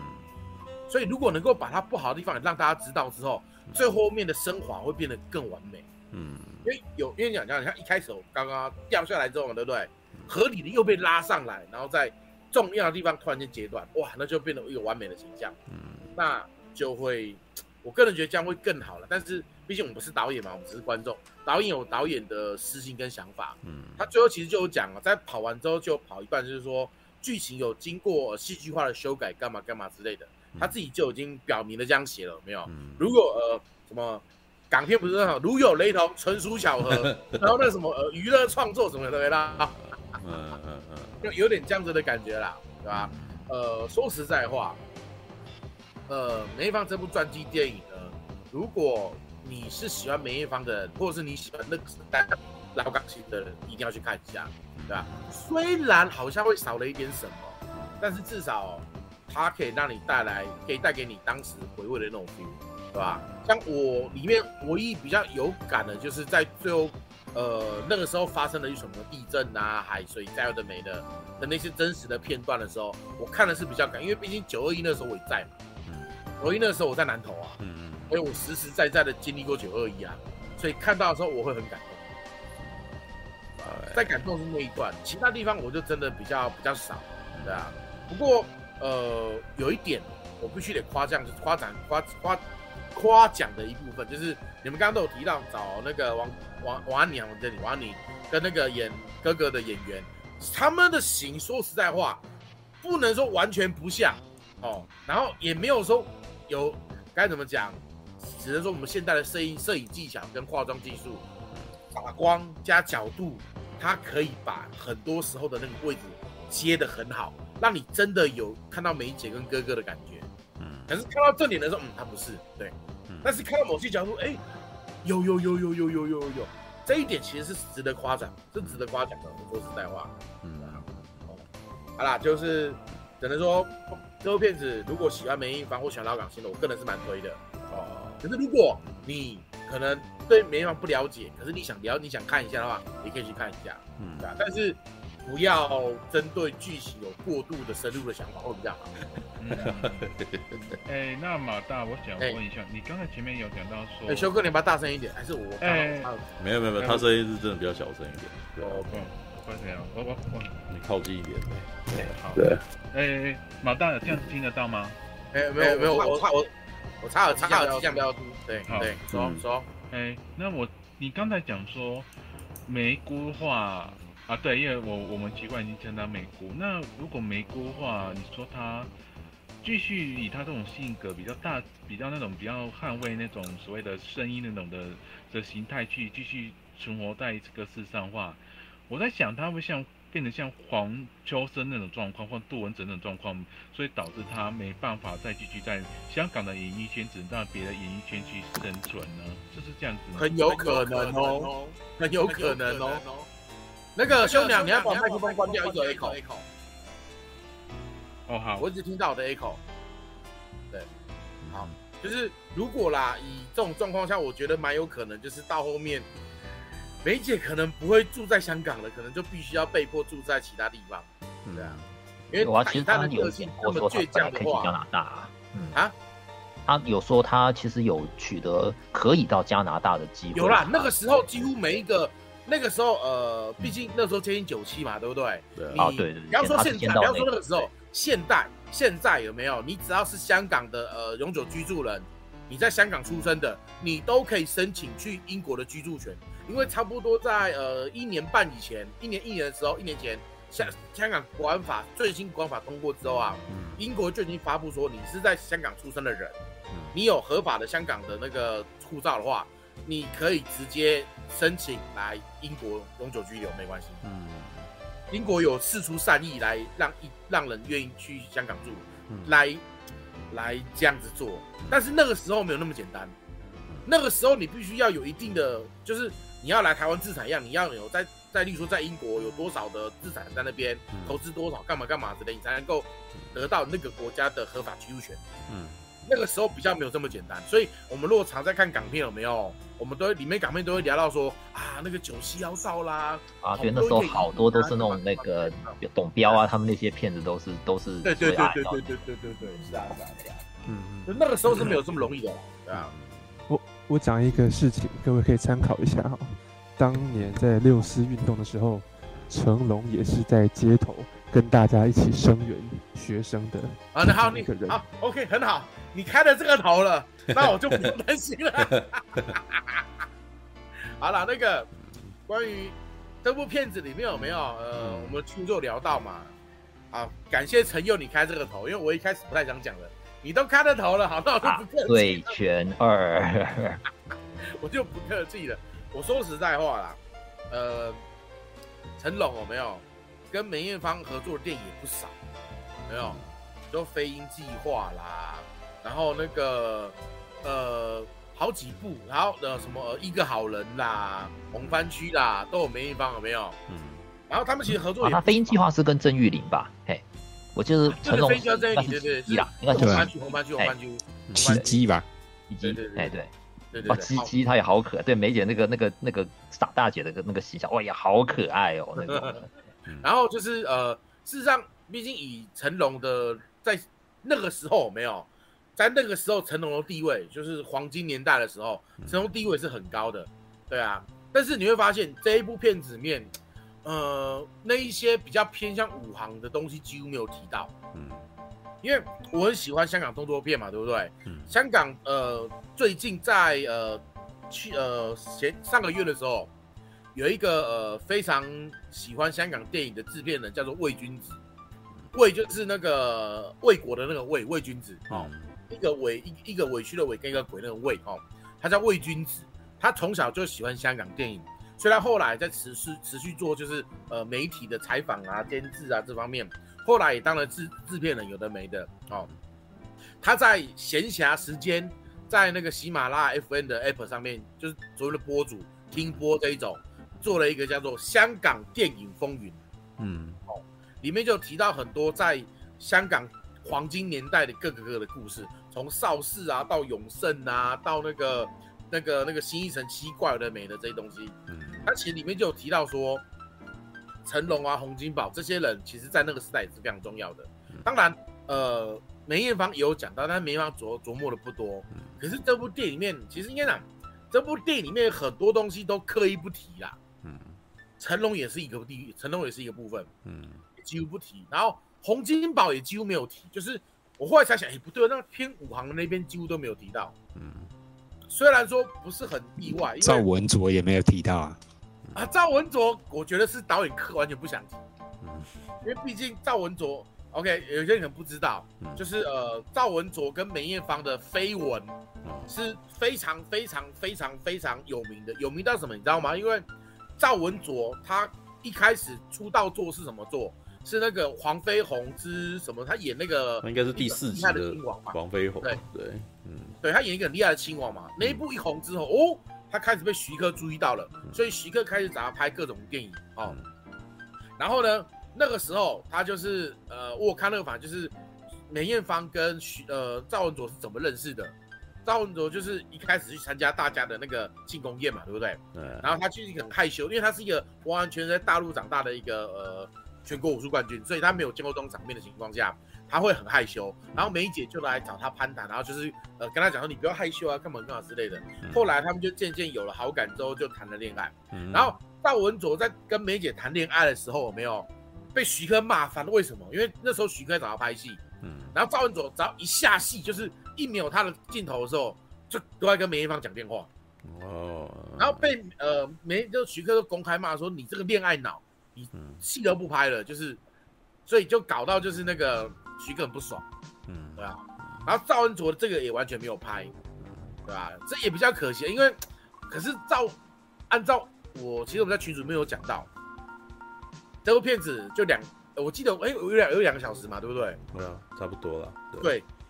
两个小时哦，其实其实讲白就跟沙丘一样嘛，嗯，只有两个小时，想拍的东西就导演想跟你们讲的东西，嗯，没拍的东西导演不想跟你讲的东西，嗯。有没有？嗯、所以喽，我才说，如果你针对的是历史的部分的话，不要太去在意。嗯、可是如果你看的是感情方面的话，嗯、就是呃，不要说我说不是爱情哦，是梅艳芳本人的感情的处理的这个角度的话，嗯、那去看梅艳芳是很 OK 的。可是如果如果想你要想这部里面看到梅艳芳的绯闻啦，或者有的东西就比较没有办法。嗯，好，对，这边我还有写有一个小东西，好也蛮可惜的，他只有点到他那些徒弟。嗯这个这次没有哦，对啊，草蜢啊，有没有？好少哦，我我看到他们的那个扮相有有像啦，就是其实有啦，那个对那个 feel 有，不过因为蔡一智最明显，因为那个长发最长发很明显，看起来就嗯，其他就看不太明显了，对啊，像也看不出谁是谁是演那个何那个何韵诗啊，然后那个一一智跟那个呃一杰跟那个那个都看不出来是谁演的，哎，这比较可惜，而且就就点那个一下子而已，然后哎，好像他们在一起就是都。在旁边闹啊，然后那个他就嗯那段也是看他一个人在那边，梅姐一个人睡着嘛，然后那种那那个那种那种感觉，嗯嗯嗯嗯嗯，对啊对啊对啊，这点是比较可惜的地方啦。嗯，All right，OK，好了，大概就这样。好，最后我再，因为我也是有看的，对，好来呀，来，只是我我不是一个那个，虽然我年纪不小。但是我的小的时候，事实上港片其实不在，不太算是在我的那个什么生生涯当中，因为我我的家里面比较奇怪，你们每个人看港片应该有很大的印象，你们不是去电影院看，就是可能在第四台看的吧，对吧？对啊，对，但是我家没第四台啊。啊，我家从小就没第四台，就是那个什么，家里面觉得接第四台会浪费钱，所以就没有这个东西，你知道？还有我自己可能都常常在在外面念书，然后那个地方我的学校也是没有电视的，所以我其实从你们如果常常在看那个什么第四台认识港片啊，你知道？那完全不在我的人生当中，你知道？那等到我开始有机会看第四台的时候，我都已经进社会了，没有什么时间看这个东西，所以每次看到这些港片都是很片段的片段的。那除非我要自己认真的要去，我我想要研究一下，可能我才我要去把那些片子找来从头到尾看一遍，那个时候我才会有印象。比如说像那个《英雄本色》啊，《无间道》啊，《枪神》啊什么之类这样子的片，我才有办法哦，好好的从头到尾看一遍。像你们那种在第四台里面啊、那个什么，今天又看到他一下下，那天又看到他一下下那种，在我的人生当中是没有的。对啊，那所以。张国荣过世的时候，我其实也没有什么反应。哦，梅艳芳过世的时候，我也我也没什么反应，因为对我来说，我的人生里面很他们的那一块很少很少。对，所以去看梅艳芳，我就会有一种哇，我要我想要了解一下这个叫这个人啊，他的因为他其实是有名的人，有名到我其实也知道他这个人，那只是我真的是不太熟他，所以我就变得很想要透过这个人的故事。这这部传记片，然后来了解一下发生了什么事，这样子。结果嘞，你知道，我得告诉你，我知道的事情好少好少。就对你们讲的，就是一个美化，一个非常的美化的东西。那可是我美化到后来，会觉得它有点小失真，你知道吗？对啊，所以我会，但是我看完以后，我其实也是有被感动到的。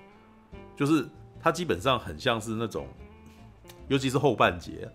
他后半节那个开始切年份的时候，你知道，尤其这种九七呀，然后或者是那个 SARS 来啊，或者是九一一啊，然后这时这时候可能会插入大量的电视画面跟他的人生这样子，那他呃可能会插入一些那个什么当时翻拍的那些呃也不是，他那时候上电视啊，所以就会有那种电视画面，然后再穿插电影里面的一些画面这样子。老实说，这一部片基本上它到后面其实还蛮破碎的，它没有一个。从头起承转合的东西，你知道？他大概前半节的部分，大概就是梅艳芳跟他的姐姐，然后从小在那个地方就就是卖那个什么，就在那个地方卖唱这样子。可是你们注意到，我完全不知道他爸爸妈妈是谁，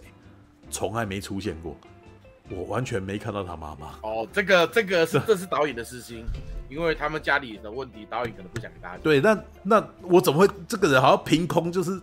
从石头里面蹦出来的一对姐妹，你知道，就是横空出现。我不对，横空出现，然后他可能还介绍了一下那个什么郑少秋，然后我都还不知道你妈，呃，他们对话里面有他妈妈，但是他妈妈到底怎么样，我都妈不知道，你知道？哇，那个时候你讲郑少秋还比讲他妈妈多，你知道？然后我觉得说，哎、你怎么回事？你知道这？所以我看完出来以后，我那个时候跟马大讲说，哦，这部片。很明显的，我可以感觉到那个创作这部片的人，就是编剧啊、导演什么的，都很爱梅艳芳，爱她爱到只愿意讲她好事情，你知道？然后那个啥不好的事情宁可不讲，隐晦的过去，然后甚至完全让你不知道也没关系的那种情况，那？可是对于一个我完全对他不熟的人来讲，这个超破碎的，知道？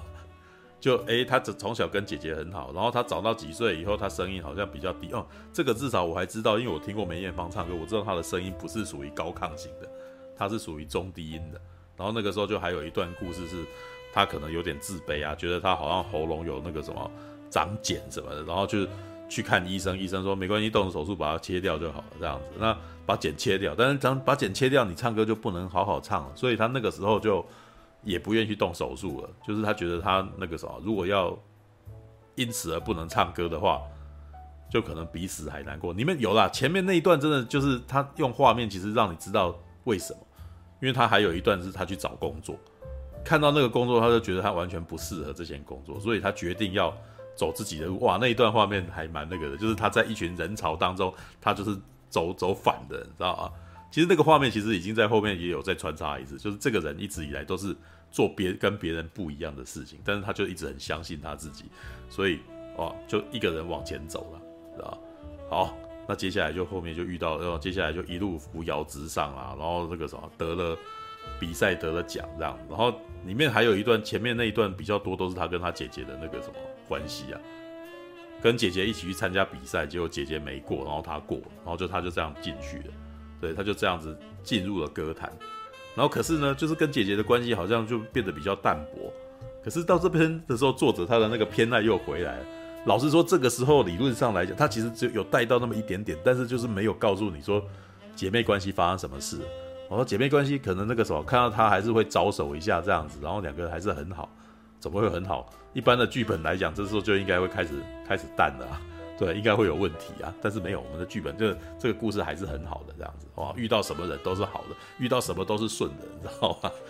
梅艳芳这就变成这部片里面整整四十年梅艳芳的那个人生，你知道一路顺遂，人生最黑暗的时间呢，是因为他在那个什么庆生会，然后被人家甩了一巴掌啊，然后接下来从那个什么，因为有人在那个什么为了他出头，然后呃黑道出来，所以他必走泰国，然后如果我。跟人家讲一个这样子的故事，然后我不跟人家讲说这是梅艳芳的故事，听的人会，我如果口述告诉他这一部剧这部片的那个整个剧情，然后不说这是梅艳芳的故事，听的人会觉得那有什么了不起，你知道吗？就是他把这部片里面梅艳芳的故事写得太平了，你知道？那为什么大家你们会喜欢？因为他的歌好听，所以你们他。一遇到一些问题的时候，就用歌来带过；然后一遇到他一些情感的问题的时候，就用一些那种很 MV 式的画面来把它，哇，那灯光美、气氛佳，然后站在那边有一个形态这样子，然后讲了一下，讲了几句那个什么至理名言的台词，可是没有什么剧情，知道就是就是，反正就是，哎，导演说啊，反正你知道嘛，这个时候他怎样了这样子，哦，你也知道嘛，你已经经历过那个时代，那个时候他怎样了哦。这部片如果再过个十年二十年，我觉得观众看这部片看看不懂，你知道？可能要查资料才知道哦，那时候发生什么事。对，现在的话，其实基本上是因为他吸引的观众群应该很多都曾经经历过那个年代，才会知道他在说什么。但是对于我这个七八零年代跟梅艳芳完全交错过去的人，我其实真的是不熟这件事情。对，然后要不是后面出现了什么审死官呐，哦。然后那个，哎，胭脂扣啊，这样子的画面，哇，那个哇，那这个我有印象，这个我有印象，这样子，哇，我才才才那个什么贴近我一点点，因为刚刚马大应该有讲过，对于我们台湾人来讲，我们最对梅艳芳最熟的其实是电影，对，我们其实对她的歌，我们有听过她唱歌，但是那个什么，我们对她的印象最深刻的并不是歌这个东西，对，所以我们，对啊，就是所以。我反而是比较希望能够看到他讲电影的部分，但是他讲电影的部分真的很蜻蜓点水，知道？好像感觉起来梅艳芳拍电影只不过是一个人生注脚，然后一个嫁接，就是一个我顺便拍一下电影，然后我拍一下电影就很成功了这样的那种感觉。然后本来在这个时候，然后他们就是又去取得那个电影里面的那个画面，然后把它穿插，你知道？其实演到这样子的时候，这部片其实基本上已经，他可能一直在。想要强调王丹妮啊，然后跟那个梅艳芳有多像啊？对，的确是很像啊。对，但是我看到后来，我其实会觉得说，哇，这部片基本上没没有太多的的故事内容，就是大概到最后，其实有点像是我们来回顾一下梅艳芳的各个时期大事记的那个什么的功过啊，没有没有没有过啊，都是功。对，我们来那个什么。来回忆他们每个时期的功劳，这样他他哪个时候有发生大事，然后就是哪一年就怎样，然后然后稍微演一点点故事，然后在哪一年这样再稍微演一点点故事这样子，然后那个故事都很浮，很片面，就就告诉你梅艳芳的态度而已。对，那你会对这个有情感，很多都是因为歌的音乐那个关，音乐还蛮好听。对，的确这部片进去看真的是听音乐的，你应该你应该要去那个什么音响很好的电影院去听那个什么听。再重新听梅艳芳的歌这样子。对，但是这个歌，但是即使是像刚刚大家已经提到说，哦，那这部片事实上很多东西很粗暴，你知道，但是粗暴的是有效的，因为应该只能说梅艳芳的个性很特别，她就是演出一个那种很倔的人，或者哈，或者是那种很豪迈的一个女人啊。所以她在做很多事情的时候，其实你会觉得哇，这个女生真的蛮有趣的。对，因应该是说，你如果在《审死官》里面哈，或者是在《醉拳》里面看到的梅艳芳，事实上是你会觉得她可爱，是因为她真性情在演那个演那个角色。她甚至可以说，她可能不是演的，知道？她就是那种，她可能日常生活的的那个什么态度就是那个样子，本色演出，本色演出。虽然说有点夸张化，但是你可以感觉起来，《醉拳》里面的小妈，事实上可能真的是她，她在外面可能也这种个性，你知道吗？就看到成龙那个演的那个儿子有什么问题，我要想办法帮你挡，知道吗？然后或者是就可能是要卖我的珠宝，然后去 去帮你挡这样子。然后看到他的先生来了，然后是几个人在那边那个什么想尽办法要摆平这件事的那种气。他可能真的在外面也这样子的个性，这样子。对啊，那所以这部片看看看看，我到最后也是哦，越来越喜欢梅艳芳这个人。所以我回来以后就是会哦我。Netflix 打开来，我说还有什么梅艳芳的片，我要来看一下，这样子。哇，审死官真的很好看，你知道？虽然它是一部周星驰电影，老实说，周星驰那时候的电影常常会发生那种，你会觉得他可能会拍得很快，所以有的时候很多画面很廉价，你知道？但是在这个 在这种廉价的画面当中，因为毕竟是杜琪峰当导演啊，所以那个周星驰跟那个什么梅艳芳的那个个性，你知道？就被展现得非常的漂亮，你知道，就哇很精彩，你知道，就我很好看。虽然它是很夸张的东西，但是每一个夸张的东西都戏剧效果很强，而且很棒这样子。然后那时候还再点了下一下一部，哇，又是周星驰跟梅艳芳，《逃学威龙三》，就没那么好看了，你知道，就觉得哎、王晶导导的东西就是跟杜琪峰就不太一样，知道？对，但是梅艳梅很有趣哦，梅艳芳在里面那部片不叫第七感什么什么的，你知道吗？这个。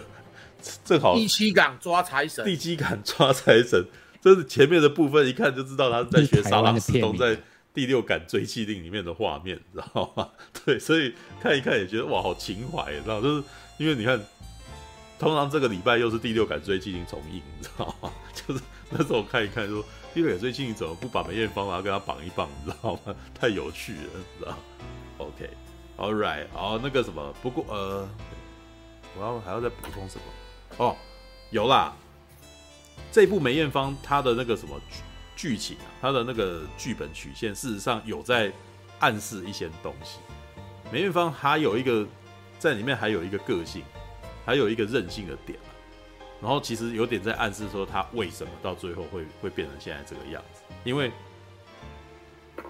在前面其实就已经有几幕是她好像在唱歌之前，就是要上台之前，她的。身体就不舒服嘛，就可能要拿热水袋去温他的肚子这样子。可是他里面提到了他的专业这件事，他要上台的时候，他就是在疼痛底下，他就哇，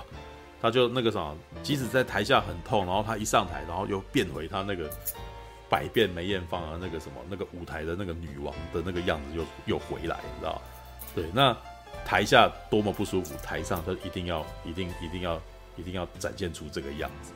但是呢，中间里面也有好几段，事实上是他在看他的那个什么寂寞这一点。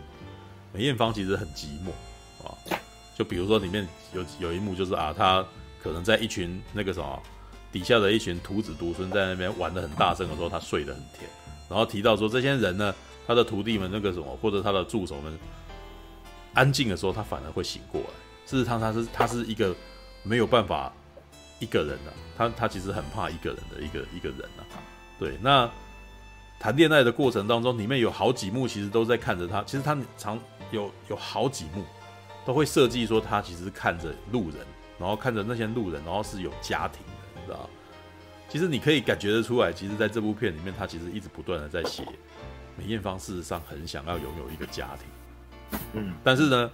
他可能事业心重，或者是其实他是一个生在舞台上的人，然后。一个生在舞台上的人，他注定其实是很难很难组建家庭的，因为他要组建家庭，他很明显做一做，他可能又受不了，他可能又要回到又要回到那个什么舞台上面。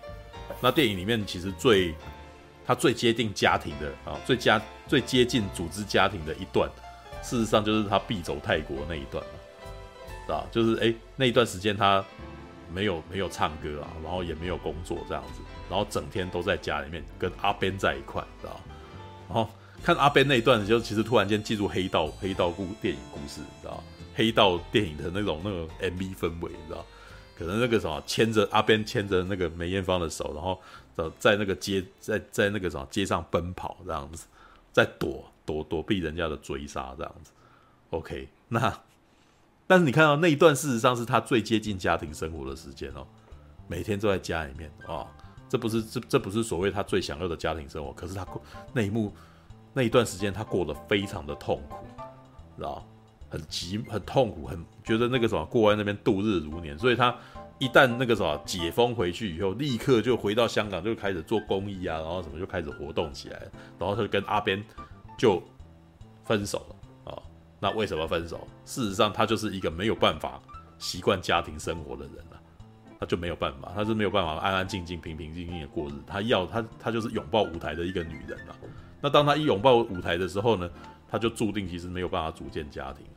那中间还有一段那个什么，他的姐姐先结婚，对，他姐姐先结婚里面那个什么，这部片算是少少少的一段梅艳芳那个什么一个比较负面的一个时刻，你知道吗？啊，虽然说那个什么很高兴要那个什么为姐姐挑婚纱，结果就故意不去，你知道？故意不去为什么？人家打电话来都已经过了四个钟头，他才姗姗来迟，知道？姗姗来迟，然后再帮他试衣服的时候，姐姐生气呀。哇，姐姐讲的话，那个什么，算是这个编剧里面在里面写过最多台词的一次，知道？前面的几个部分都是摆一个画面美美的，然后就就过去了，然后讲几句格言就过去。所以就这一幕的那个争吵，他写的特别用力，啊，是吧？就是我知道你，我知道你在想什么。我跟你姐姐姐姐在骂骂妹妹啊，对，我知道你在想什么。我跟你从小到大，你的个性我还不知道嘛？你在想什么我会不知道？你就是你就是不喜欢我那个什么先。先先你一步的那个什么就结婚嘛，对啊，那我看一看也知道，其实他其实梅艳芳很想要自己有那个，很想要自己在这之前就自，他希望先结婚，知道吗？他说要我等你吗？等等你等到你等你要结婚吗？哦，然后两个姐妹好像就在那个时候就好像就之后就没有再对话了。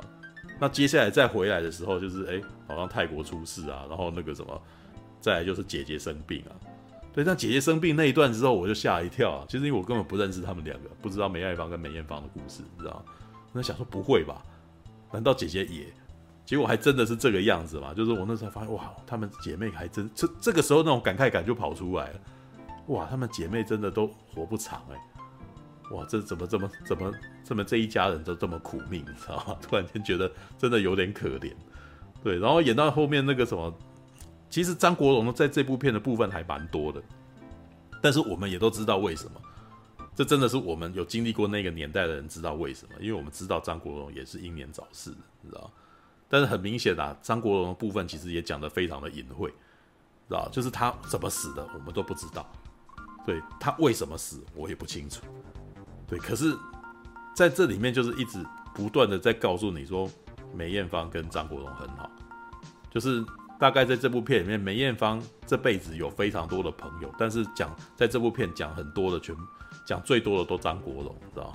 那为什么讲张国荣？很简很简单啊，这个剧这个编剧跟这个导演很喜欢张国荣啊，所以就变成在讲梅艳芳的故事的时候，有点那那个什么张国荣部分，我要也要多讲一点这样。对，然后那也回过头来，我在问说，跟跟回来回来的时候也跟法克多说，哎。你们注意到他从来不提成龙啊，知道他 说不提成龙真的超奇怪的，知道 就是哎、成龙在醉拳那一年的时候，他也曾经在表演的时候是把梅艳芳扛在身上在那边耍的，你知道这个我还有印象，就是我再怎么不不熟梅艳芳，我还看过这画面这样子。对，那好，看到后面呢，其实我觉得他到后面有一段就是哎、为什么最后会四十岁就过世？其实还还有一个原因啊，这个在这部剧本里面，我大概可以感觉出来，也可以看到他这个暗示啊。梅艳芳她得的是子宫颈癌，那她其实应该是很早就发现，那很早就发生了，为什么不治疗？我觉得那个啥，他绝对那个啥，在你这现在去看维基百科啊，写他，他可能说他什么事业心重啊什么的，但是这个剧本里面给他的一个解读是，梅艳芳其实很想生小孩，他还是希望有一个孩子的。就是那为既然如果你得子宫颈癌，你可能要治疗的时候，你可能就不会有孩子，你知道？他可能在内心深处有这么一点点的那种纠结啊什么的，然后就拖着不做，这样拖着不去把这件事情处理掉，于是到最后就是就是变成。变成最后这个状态这样子，那他在前面一直不断的讲家庭这件事，然后再得到再讲到他是得了这个样子的那个什么得了这样子的病，然后为什么不去治疗？其实这个东西其实虽然话都没有讲清楚，但是你可以感觉起来这几个东西交杂在一块，造成他这样子的结果。对，不过呢，到最后那一幕，事实上也让我觉得哇，他如果。其实梅艳芳的故事，她人生如戏啊，真的是人生如戏。你很少看到一个艺人，他得了病，然后他既然在那个什么过世前的一个月前，他还开演唱会的。对，应该是说他的人生基本上就是跟他的那个表演生涯是绑在一块的。就是他，他人生可能除了做这件事情以外，他真的还不知道他做什么。他他也很明显，他是很热爱这件事情，所以他到最后就不想要再。死之前是默默的，就是这样子，那个什么痛苦的躺在床上，就这样子消失掉。所以到最后，他还要做他自己想做的事情。然后里面有非常多他哎，一直不断的去那个什么去游说啊，与什么之类的。那最后那一段哇，嫁给了舞台，哇，那个那种感觉还蛮那，就是你事实上去看的人，去看他表演的人都应该知道他其实生病生很重了。哇，那也就是说这场演唱会真的是非常。是告别感非常重的一场演唱会，我真的不敢想象他那一场演唱会去看的那些歌迷他们的心情会是什么状况，你知道？因为其实很多时候，我们喜欢的人离开我们，就是我们喜欢的歌手啊、艺人啊、电影明星啊，或者是创作者离开我们，多半都是非常突然的。我还一直记得那个什么 X Japan 的那个。吉他手过世的时候，哇靠，哇太惊愕了，怎么会发生这样子的事情呢？他就这样突然的离开我们。可是像梅艳芳这种，你知道，然后还真有预告，他还那个什么公开说哦，然后接下来他要办一场这个样子的演唱会，哇，那真的所有人都知道，哇，我们这是去送别的，你知道 那种感觉好恐怖，你知道天哪，好吧，好，这部片很好看啊，但是我。如果以电影技法来讲来说，它不算是很洗练的一部片。事实上，它更接近一部那种那个什么企业简介片，你知道？它很像我以前在那个什么工作的时候，常常接到的是那种某董事长理念的那种，他哪一年的那个大事记的那样子的东西。其实，而而而且到越到后面越像，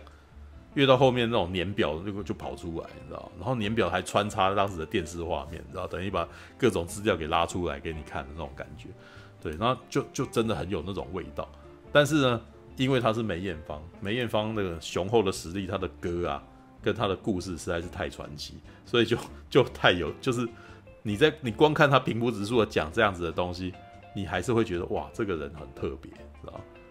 对啊，All right，OK，好啊，对，最后我再补充一下，其实我觉得在这个时间点，他们拍这样子的一部片，也是一种。让在缅怀香港的那个黄金年代，对，就是啊，对对对对对，你先讲，我再补一下。对，梅艳梅艳芳生活着的年代，就是她在红的走红的年代，大约是从一九八零年到一九到两千年了，大概这二十年。这二十年事实上真的是香港最美好的那个年代，经济好啊，然后大家那个什么，大家都赚钱，然后拍的电影也很好看啊，歌也很好听啊。哇，那个荣华富贵，然后里面当里面有一段是姐妹，然后牵着那个什么，牵着手走过他们的那个香港街头的时候，哇，那真的挺情怀的，你知道？那后面都那个二零零三年那个 SARS 还特别讲出来，为什么？其实是也是跟着为我们现在这一段时间，我们目前正经历的事情来在在互相的回应的。他一直不断把梅艳芳讲说，哇，现在这么多人这么辛苦啊，然后我们一定要我们要出来帮忙啊什么的。然后后面还有一段是九七的时候，人家问说：“哎，那个什么，呃，你你走不走啊？”哦，媒体问问他走不走，他说：“我不要，我不走，你知道我是不会走的，我是香港的女儿，不会走啊。”这样子，其实这些东西特地被节选出来，哇，节选出来，然后让让让这在这部电影里面讲出来，事实上都是在讲给讲给香港人听的，你知道，讲给还留在香港的人听的。香港现在你就知道，香港现在其实那个什么电影业也已经不复当年了，黄金年代其实也已经消失了。然后呢，各种那个什么事件，你也是知道说现在的那个什么香港的那个气场，事实上是其实是比较比较比较那个低气压的。对，那这部片在这个时间点出来，真的是让大家看了一看，就是 怀念以前的香港，你知道吗？怀念以前的那个时间点，这样。那。还有为什么不提成龙？我真的真的觉得他有点故意的，知道吗？成龙现在在哪？成龙现在在哪里？是吧？我刚刚还查了一下成龙的资料，你知道吗？我发现成龙真的有点太……难怪成香港人会很不喜欢他，你知道？他现在在当政委啊！你光是不是光是他的一个一个一件事情，我就觉得哇，这个嗯，我如果是香港人，我还蛮气他的。成龙他本来的名字叫做陈港生，知道吗？他。名字就是他在香港生，你知道吗？然后他在二零一三年的时候发现他的祖籍在安徽，姓房，你知道？所以他就认祖归宗，改名叫做房世龙，你知道？哇，就已经不港生了，他现在叫世龙，你知道？我想，哇，这个我如果是香港人，我应该干 妈的，你你那个什么，你是被香港养大的，你在港生的，那你现在完全都哇那个什么。改改名字，然后那个什么当政委哦，那个 那种感觉真的还蛮伤心的，你知道吗？哇，这好，我现在我现在懂了，知道吗？就是我只不过查了一下维基，看他看他做了什么事，我就突然间理解为什么香港人这么这么讨厌他，你知道吗？一度一度他可能是香港人的骄傲，对，那那个什么，可是因为他现他他做的这件事情，可能光是在行为上就可能就伤了香港人的心了。对啊，虽然那是他个人的行为啦，那是他个人的选择。对，不过你知道，哎，知道不能，你不能怪香港人那个什么讨厌他。然 后那一个呃，一个香港的女儿的电影，怎么会提到一个那个什么把把那个什么陈港生的名字改掉的男人呢？知道吗？不会，绝对不会的。OK。好，那个来马大要补充啊。对好啦，我那一天其实看完之后啊，我刚刚其实就讲嘛，我毕竟也是我是从老港片里面去认识梅艳芳的，哦、嗯，所以呃，他既然讲的是他比较偏演绎的医生，呃，歌唱的医生的话，嗯、我比较没感觉。我看完的感觉就是，我好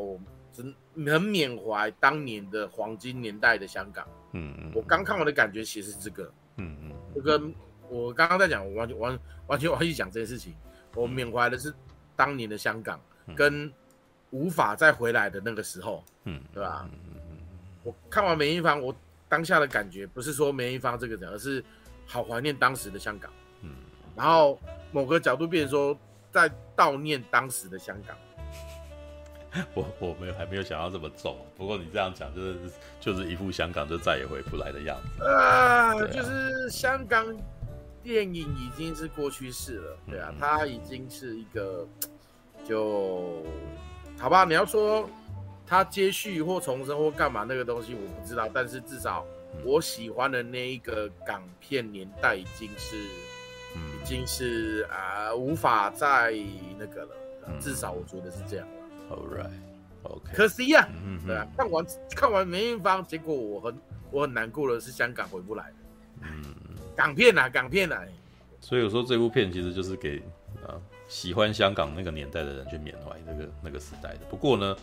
可惜的点就是在于我我们台湾这边的人可能对于香港最大的感受还是来自于电影，对，但是他在这里面真的讲的太少了，对，不知道有没有人可以之后做一部那个什么香港电影风华，然后这二十年的。八零年到九零年，哇，这个东西很多人做啊。对，不过没有我讲的是电影本身这件事情。不过有啊，现在还有个麻烦啊。PPT 看很多，这个很多。对，没有我讲的是电影本，就是做一部片然后讲这件事哦。哦，你说不是不是那种纪录片回顾，那当然那么一堆。这我的意思是只说要讲一个这样子。不过现在的情况真的有一点太诡谲了，因为香港的电影那个什么电影业。变成现在这个样子，事实上很多当年那个什么一起的人，现在可能都不一都都跑都跑到对岸去嘛，都跑到 北京，跑到那个就然后你这个时候你要再提他吗？哇，那个很多人都内心那个什么，可能还在心上，你知道？还这种受伤的感觉还放在心上，你知道？对啊，那这样子可能很难把这个东西好好讲，知道？因为你看哦，八九零年代的那个什么厉害的人，光成龙一个现在就已经不在香港了，对。然后你上个礼拜还聊长津湖嘛，对不对？长聊了一下长津湖，不是啊？徐克也在，徐克也不在香港啊。对啊，那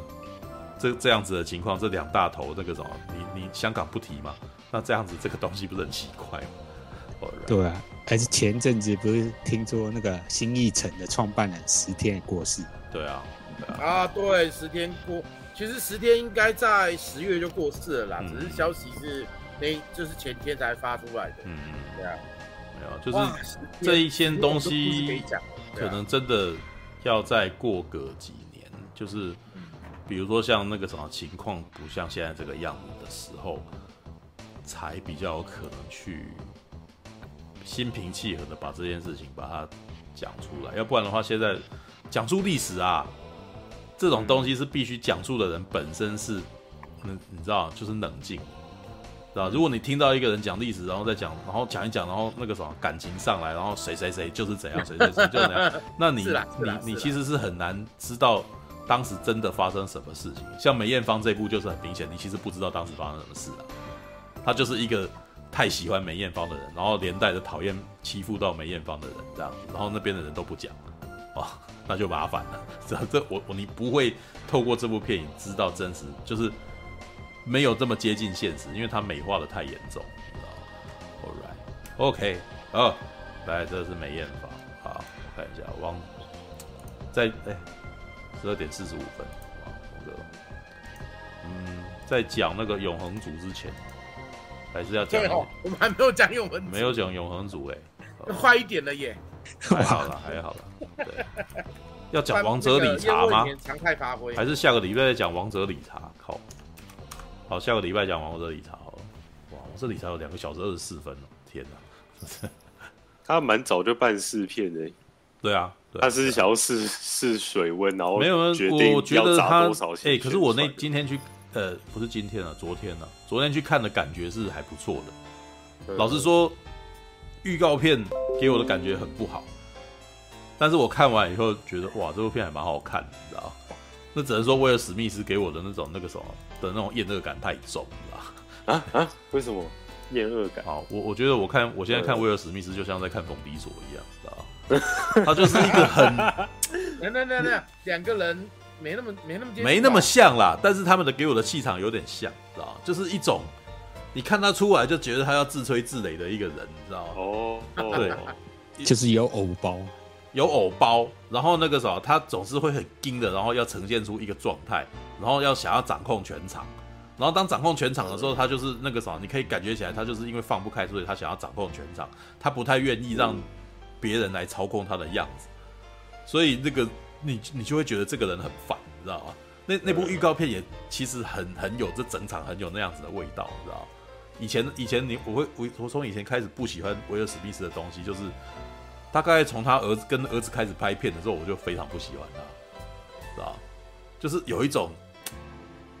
他太正，他他讲东西的内容都太政治正确了，你知道，而且是属于他自己的政治正确，你知道。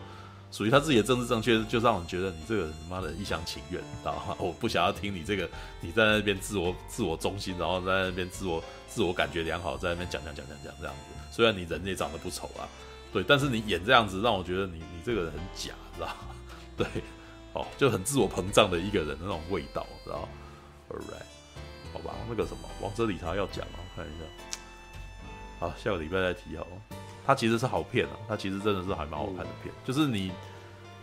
隔绝掉那个对他的厌恶感，进去看那部片的时候，哇，这部片其实那个时候还不错。而且，哎、欸，我我得说，这个导演其实可能很清楚大家对于威尔史密斯什么味、什么感觉，你知道吗？他大概很清楚我对于威尔史密斯的感觉，这样子。所以他在片子里面一开始是那样子的人，但是他最后后来反转过来的时候，你就觉得哇，好，那个时候我我。就因为他前面在在外面都是看起来这么摇摆的人，所以反转过来的时候，他的那个脆弱，哦，还不错，对，就哎、好，你你这边让我看到你的脆弱，那那个什么，我也被你打动了。哇，你还，毕竟威尔史密斯还是蛮会演戏的啦。对，就是你有点像，呃，也有点像罗素克洛的那种味道，就是罗素克洛，你这个人在戏外看起来很讨人厌，但是你一演起戏来，好啦，你演戏还蛮好看的，是吧？好吧，好，先先带过，我们下个礼拜有人再去看《王者理查》以后，我们可能再来聊聊这个东西。嗯，对。他他下下礼拜才上映，哇，那真的很。我发现他是十十八号的片，好吧，所以所以他真的蛮早就办试片的。他今天因为今天呃那一天我去看的时候，我觉得他的那个什么环境真的不一样，知道吧？你们平常在看片的时候，你们可能会那个，你们平常去看试片的时候，如果在拍一些那种很特定的那种职业的的那个什么的人事的故事的时候，呃，你可能。没有像这部片这么热闹，知道吧？这部片我我那天去看试片的时候，我可以感觉到，去看片的人应该很，就是他们可能邀请了非常多体育界人士来看哦，对，而且很明显是了解网球的，所以这部片里面那个什么有很多网球的名人出现，就是那的讲出来的名字的时候，他们反应都很大，所以就有一种你跟着行内人一起看这张片的人的感觉，所以他们看起来，他们有时候听到光是听到哪一个人的名字。笑的时候，你就哎、欸，你你也就哦，原来他那个什么，这个人很很有名这样。像里面有一段，威尔史密斯可能就是他是他是大小威廉斯的爸爸嘛，所以他到处去找那个教练这样。然后就到一幕的时候，他去找那个一个教练，结果那个教练正在训练山普拉斯，你知道？然后就有一个山普拉斯，就是有一个人在演山普拉斯坐在那边，然后。当那个镜头转到他的时候，那个什么下面哄堂大笑，哦，这样子，然后那时候讲，哦，对，这个只有懂网球的人才才会觉得这个是个梗，你知道吗？嗯，对，那那个可是因为你就跟着他们一起看，哇，就觉得，哎，还不错，还不错，这样子，对，明明是大小威廉斯的故事，却叙述他们的爸爸，觉得是安排。没有，我其实看看那个啥，看这个故事，觉得他爸爸他们的爸爸其实很传奇，所以那个演。找他爸爸那个啥，就是诠释他爸爸的故事，其实是真的是很特别的，对，尤其是那个啥里面里面的这一段故事，大小威廉斯是从康普顿里面出来的。康普顿事实上在美国就是那种，你应该知道以前有一部片叫《冲冲出康普顿》嘛，然后康普顿是黑人区，然后而且那个是那种中低阶乐队嘛，对不对？啊，哎对啊，什么什么？他讲一个鼓乐队的故事，冲出康普顿。嘻哈，哎，是吧？嘻哈老舍，嘻哈是嘻哈嘛？啊，那我可能记错，不好意思。冲出康普顿，他那个故事基本上就是因为中呃，康普顿这个地方就是美黑人黑人区啊，中低阶级的黑人区的故事。那要在这个地方里面养那个什么网球选手，真的是登如登天般困难，你知道？所以这个故事事实上还蛮蛮传蛮蛮传奇，很特别的一个故事，知道？真的有一种，你知道？前几年有一部片叫做《我的冠军女儿》，你知道嗯，这部片真的就是所谓美国版的《我的冠军女儿》。对，但是你可以感觉出来，就是这严父啊，严到后来那个什么，印度的严父跟美国的严父到最后会变得不一样，知道对，All right，OK，、okay, 好，下个礼拜有空再讲，我们要把握时间，等我一点了。OK，好，没想到梅艳芳会讲这么久呢。对，战士，战士，一群善良的战士，战士，正义在你的热血中修。